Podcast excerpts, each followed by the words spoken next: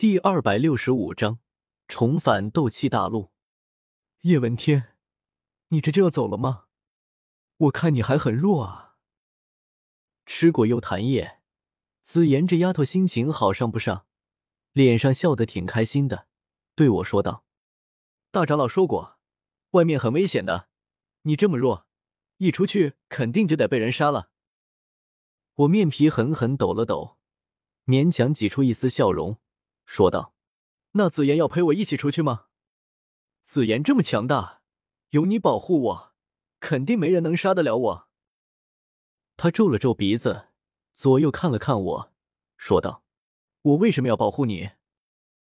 这问题问得好，我目光一凝。这问题要是回答好了，把紫妍拐不把紫妍带走，可就轻而易举了。等出去了，我可以找炼药师帮你炼制丹药。这丹药可比药材好吃多了，比如你刚才吃的幽檀叶，如果炼制成丹药，它不仅味道香甜可口，药效也能更好、更充分的被你吸收，让你更快成长。我干咳了声，脸上露出一个灿烂微笑，看着他悠悠说道：“而且，你先前也说过要去找族人，我想，我可能知道你的根脚，也知道你的族人在哪里，我可以带你去找你的族人。”紫妍闻言，乌黑的大眼睛一亮，面露欣喜之色，连忙蹦蹦跳跳着靠近我，追问道：“真的吗？你真的知道我的族人在哪里？”我含笑点点头，刚要开口，这时紫妍却又突然一皱眉，向后退了一步，警惕的看着我，沉声说道：“可是大长老都不知道我的族人在哪里，你这么弱。”怎么可能知道我的族人在哪里？他狐疑的看着我，问道：“你是不是在骗我？”“我骗你？”果然，这小丫头一点都不笨，不可能被半瓶幽檀液就被我骗走，还需要更多的说辞啊！我脸上笑容陡然收敛，面色平静到有些冷漠，不悦道：“你一个小丫头片子，我犯得着骗你？”悠悠叹息一声，我仰头望着湛蓝天空，山风轻轻吹拂过我的身子，道：“我只是见你长得像我妻子，见与你有缘，才好心告诉你的。你若是不信，便当我没有说过。姑娘后会有期。”言罢，我也不与紫妍多说什么，朝他微微拱手，便直接招呼着七彩吞天蟒。头也不回的向远处的迦南内院小世界边界行去，将他留在了这山坡上。走了有一会儿了，连那道山坡都被身后的山峰遮挡住，可身后却还没响起挽留声。我心中纳闷不已，有心向向后面看去，却又不敢，怕被紫妍看到，便只好装作一副毅然离开的模样，然后小声问天火尊者道：“前辈。”紫妍没追上来吗？天火尊者还不知道紫妍的身份和天资，便只当做笑话看。此时他强忍着笑意，摇头说道：“没呢，那小丫头还在那山坡上，半点没有追过来的样子。”我整个人顿时僵住，怎么会没追上来？这剧情不对啊！紫妍身为太虚古龙，却流落到黑角域，孤苦无依。最想做的事情就是找到族人。既然我这里有他族人的消息，哪怕他怀疑我是在骗他，也该追上来问个清楚。怎么会就处在原地不管不问呢？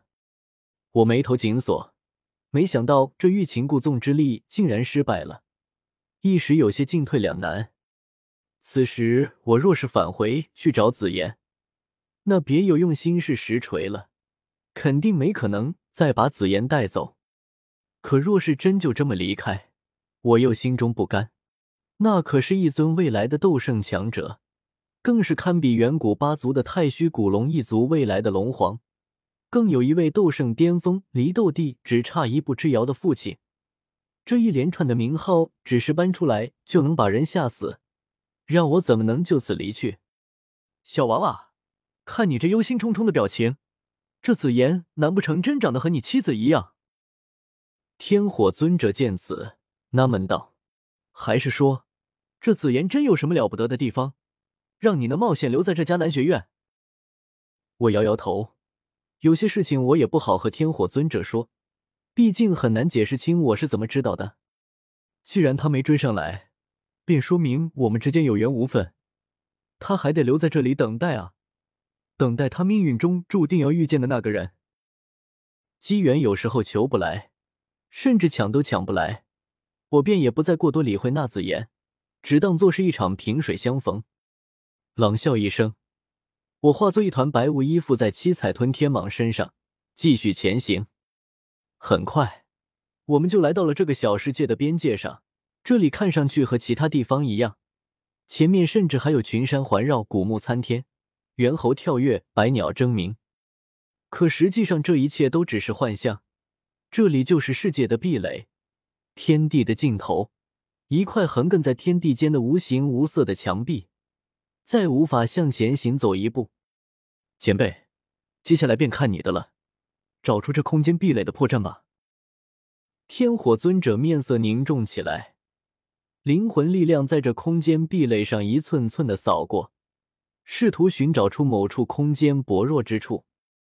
大概是为了缓解压力，他笑了笑，说道。